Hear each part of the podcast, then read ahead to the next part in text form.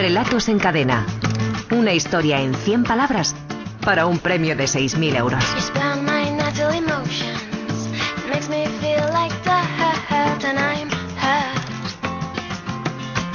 Saludamos como todas las semanas al director de la Escuela de Escritores, Javier Sagarna. Buenas tardes. Hola, buenas tardes, ¿Qué Carlas. tal, amigo? ¿Cómo está? La verdad es que las semanas que tenemos final mensual, Sí, como es el caso, yo no sé tú, pero yo tengo el cuerpo un poquito especial. pues sí, como sí. con nervios, ¿verdad? Como con ilusión. Palabra que tanto hemos pronunciado esta tarde desde, desde Valencia. Bueno, a ver quién se lleva el gato al agua. Y Sí, sí. Está esa emoción de los, de los momentos especiales. No sé si te pasa a ti también, Javier. Pues sí, efectivamente, porque estas semanas al final lo que está en juego es una de las 10 de las 10 únicas plazas para la final, la gran final, la gran final de los 6.000 euros. Pero además está en juego, pues eso, que cada mes llegan muchos microrelatos y ser el mejor del mes no es poca cosa.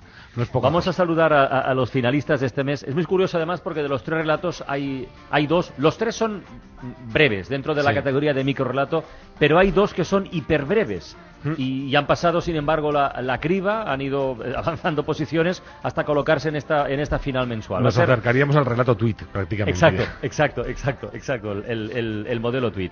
Saludamos a Javier Armendia, 40 años de, de Vitoria. Javier, buenas tardes, Arracha León. Hola, buenas tardes. ¿Qué tal, Javier? ¿Tú también estás así con ese gusanillo de nervios, mitad nervios, mitad ilusión o qué? Pues sí, bastante, hombre, nervioso más que nada por hablar en la radio y luego un poco expectante por el concurso en sí. Venga, pues que tengas mucha suerte, Javier. Gracias. Saludamos también a David, David Andrés, 36 años, es de Colombia, pero vive en Barcelona desde hace 12, es, es arquitecto y tiene una tienda de ropa. Eh, David, buenas tardes. Buenas tardes. ¿Qué tal, David? ¿Cómo va eso, amigo? Pues nervioso. Nervioso también, pero ilusionado, ¿no? Hombre, claro, por Bueno, supuesto. Oye, eh, oye, en este tiempo que no nos hemos hablado, ¿habéis seguido escribiendo, habéis seguido enviando relatos o escribiendo por, por vuestra cuenta o no? Eh, Escribiendo, sí, la idea- bueno, la idea es, es seguir con, con, con el ritmo de escritura, pues, por lo menos, por lo menos una a la semana. Una hay la que ver, semana, ¿y bueno, hay tiempos de, ma- de mayor creación y otros que no, pero bueno, hay que intentarlo. ¿Y tú, Javier, has seguido escribiendo o qué? Sí, de vez en cuando. De vez en cuando, muy bien. Y la tercera finalista de nuestra final mensual es Paloma, Paloma Hidalgo, 46 años, de, de Madrid pero vive en Alcalá de Henares, es química, trabaja como ama de casa y escritora. O sea que ya no vamos a preguntarle si ha seguido escribiendo porque seguro que sí. Paloma, buenas tardes. Hola, buenas tardes. ¿Qué tal, Paloma? ¿Cómo va eso? Pues sin uñas ya, pero bien. bueno, que tengáis mucha suerte los tres. ¿eh? Vamos a incorporar a nuestro, a nuestro jurado especial, como casi todas las semanas. Ya saben que en esta cita con Relatos en Cadena nos gusta dar una, una vuelta por, por librerías de, de España y otras partes del mundo, pero sobre todo de España. Y hoy que estamos en Valencia, pues nos hemos, eh, en fin, hemos tenido muy claro que debíamos ir a una librería de esta, de esta ciudad. Saludamos a Joan Fondemora, dueño de la librería Railovsky. Eh, Joan Fondemora, buenas tardes, buena vesprada. Hola, buenas noches. Juan Pedro, Juan Pedro Fondemora. Juan, Juan Pedro Fondemora. Eh, por cierto, ¿de dónde viene el nombre de la librería? Eh, Railovsky. Eso es una historia muy complicada, no sé si tenemos tiempo para contarla. Pero bueno, viene una fotografía de, de uno de los grandes maestros de la fotografía mundial, de Enrique Cartier-Bresson, un, vamos, maestro de maestros, es fotógrafo del siglo XX, del principio del siglo XX, y es un hombrecito saltando en, en París, de- detrás de una estación de tren, Sí. y en la valla pone Railovsky, y de ahí sacamos el nombre. Pero bueno, es, es realmente una historia ficcionada, porque realmente Railovsky como tal no existe. Es. El cartel está rasgado y hay una B delante que, que no, no conocíamos, nos lo, nos lo dijo el propio fotógrafo, y es Brailovsky, el- un pianista ruso que actuaba en ese momento en París en 1932. O sea que Bueno. de ahí viene la historia. Pues es una historia bien bonita y que además tiene que ver eh, con, con la propia con la propia filosofía y el propio ADN de la, de la librería, ¿no, Juan Pedro? sí, Estáis especializados en el tema. Es una idea de Estáis especializados en el tema en el tema fotografía, ¿verdad? Sí, sí, sí. Sí, especializados en fotografía, sí. ¿Eso es lo que marca la diferencia de, de vuestra librería o, o tenéis algo más que le, que, que le confiera un carácter especial?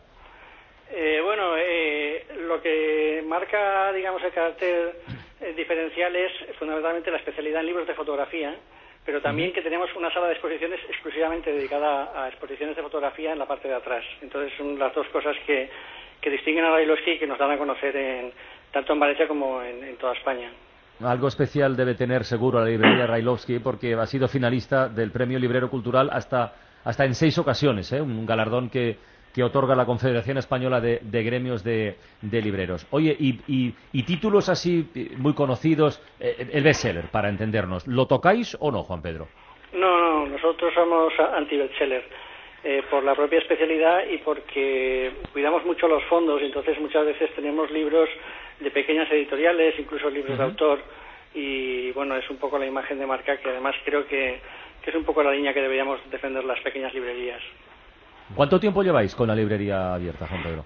Pues estamos en el año 28 railosiano, o sea que llevamos ya una trayectoria larga y bueno, aquí estamos resistiendo como podemos. Oh, Bueno, pero, eh, en fin, una trayectoria tan, tan dilatada eh, demuestra que la fórmula, que, que la apuesta que hacéis eh, funciona. Sí, sí, eh, yo, yo creo que de, de hecho es el futuro de las librerías. El futuro de las librerías, desde mi punto de vista, es la especialización y luego eh, realizar mucha actividad cultural, es decir, eh, convertirnos en, en centro de actividad cultural eh, para dar oportunidad, pues como digo, a gente joven, a gente poco conocida y hacer presentaciones de libros, hacer proyecciones audiovisuales, exposiciones de fotografía o de pintura y, y- y, eh, digamos que trabajar el factor humano, que es lo que en, en esta invasión digital no, quizá nos está faltando, el factor humano, en, en- en el contacto directo con el librero o la librera. Ta- ta- Estaba por preguntarte, bueno, ya sé que no tocáis bestseller, pero da igual. eh, eh, ¿Qué libros son los que más vendéis? Un título. Eh, Cuéntanos, Juan Pedro. es que no vendemos nada mucho. Está mal que lo diga yo, pero... No, vamos, eh, yo si queréis os puedo recomendar algún libro. A Eh, por ejemplo, eh, en diciembre presentamos un libro de Juan Balbuena que se titula Noray, que es un viaje fotográfico por el Mediterráneo que duró 10 Sí. años. O sea, imaginaros la paciencia que tiene que tener, es un fotógrafo joven, pero que se em- embarcó en esta idea, en esta aventura, digamos, eh, en plan de buscar a Itaca, y ha sacado un libro precioso, que es un libro objeto y fotográfico, se llama Noray, eh, Juan Balbuena, y además editorial, eh, la editorial es pequeñita, una editorial de Madrid que se llama Free. Y luego, por ejemplo, eh, hay un libro de Bari Caramés, otro gran fotógrafo gallego, eh, Galicia, tierra de grandes fotógrafos. El Bari, pues es, aparte de, de un gran amigo, es un gran fotógrafo. Y publicó un libro que se lo publicó la Sala Recalde de Bilbao eh, y el kiosco Alfonso de, de A Coruña. Y es la exposición, o sea, es el catálogo de la exposición que hizo en Bilbao. eh, muy recomendable. Eh, con, con Bari, por ejemplo, tengo una, una anécdota porque él ha expuesto aquí en Railovsky y él hace fotos muy oníricas que a veces están como borrosas y un cliente vino, vino a ver la exposición y salió todo enfadado. Dice, dile al fotógrafo que son muy malas las fotos, que están todas borrosas. Así que es un poco la visión subjetiva de cada uno. No está mal. De todas formas, Javier, ya lo contaba antes eh, Juan Pedro con la historia de- de- de- del origen del nombre de Railovsky, pero claro, una fotografía y un relato tienen muchos puntos en común, muchísimos. Sí. Pues sí, efectivamente, tienen mucho de lo que es el atrapar el instante exacto en el que algo está sucediendo, ¿no? Claro. Bueno, pues vamos, eh, Juan Pedro se incorpora al jurado de esta final mensual del concurso Relatos en Cadena. Vamos a leer los tres finalistas y a ver quién pasa a la siguiente fase. El primero, el de Javier Armentia, se titula En Vela.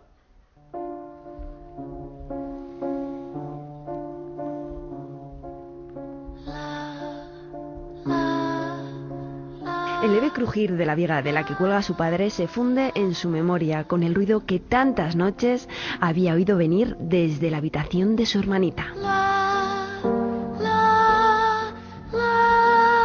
La, la, la, historia que hay ahí Sí. en, en- en- en apenas dos líneas y media, ¿eh, Javier? En, en tan poquito en tan poquito espacio porque teníamos Es apenas esa primera frase que ya, ya nos, nos imponía mucho esa, el crujir de la viga de la que cuelga su padre pero eh, qué acierto haberla continuado a través de los sonidos no a través de ese otro ruido ese otro sonido que completa que cierra el círculo que cuenta la historia completa que es el ruido que venía de la habitación de la hermanita. Con solo con eso tenemos absolutamente toda la historia contada Vamos con el segundo finalista, David Andrés. Su micro, micro, micro relato se titula Arrullo.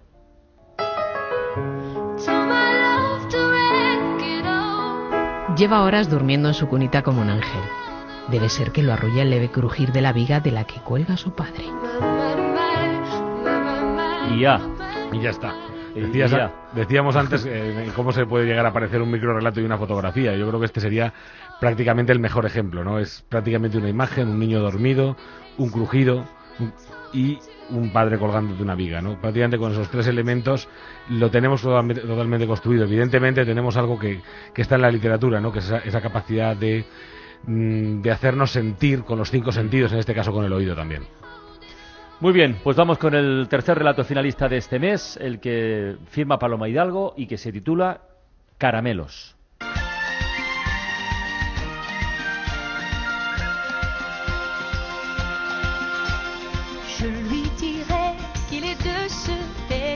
Desde la habitación de su hermanita se ve el tobogán.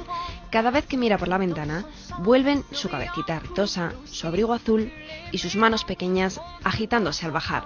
También los columpios en los que la empujaba flojito porque le daba miedo volar. Y el banco donde estaba sentado aquel hombre tan simpático que regalaba caramelos solo a las niñas guapas y a los hermanos que se las presentaban. C'est face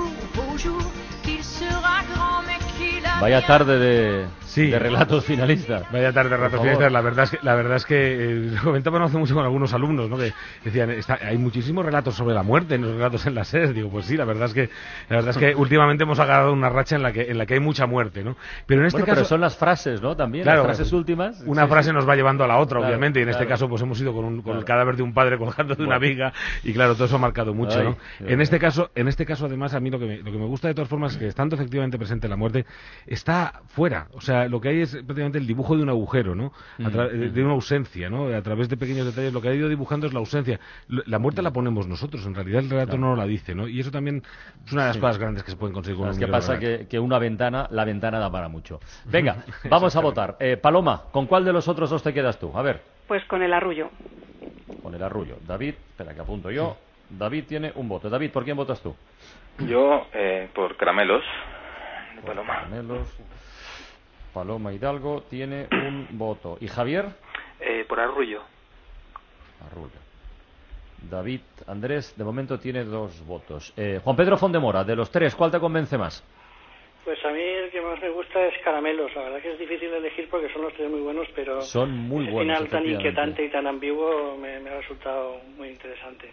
Muy bien. Eh, tenemos un empate. Ah, vamos a ver, el voto popular y el voto de Javier Sagarna. A ver dónde nos deja. Pues vamos a ver, el voto popular es el siguiente. Para Javier Armentia, 15 votos. Para eh, Paloma Hidalgo, 67 votos. Ujú. Y para David Andrés, 124 votos. Así que el relato arrullo de David Andrés recibe el voto popular.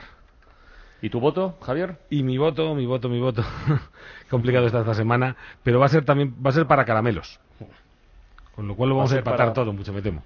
Bueno, pues Roberto Sánchez, eh, yo creo que le va a tocar desempatar. Pues O no desempato, desempatar, sí, no, sí, desempato quedándome con Arrullo de David Andrés. David, como se resopla. David, pues felicidades. Gracias. Felicidades. Pasas a la, Gracias. pasas a la siguiente fase. Y, y felicidades a Paloma. Joder, ha sido muy, que, bueno, muy emocionante. Te Paloma. Hidalgo, Javier. Armentia, eh, Gracias. seguid, Bueno, escribiendo, eh, de verdad. tú. Que eran to- to- todos tienen nivel, pero esta semana y este mes en concreto especialmente nos, ha costado, nos ha costado muchísimo, de verdad. Juan Pedro Fondemora, dueño de la librería Railovsky de Valencia, gracias por acercarte este ratito a la ventana. ¿eh? A vosotros. Un abrazo y muchísima suerte, Un amigo. abrazo. Venga, bueno, Javier, recordamos los deberes para Recordamos, la claro próxima sí. semana. Bueno, pues eh, la, para la próxima semana es a partir de esta frase. Solo a las niñas guapas y a los hermanos que se las presentaban. Toma. Solo a las niñas guapas y los hermanos que se las presentaban. Eh, tienen hasta el próximo domingo a las 6 de la tarde para enviarnos los relatos a través de la página web www.escueladeescritores.com. Adiós, Javier.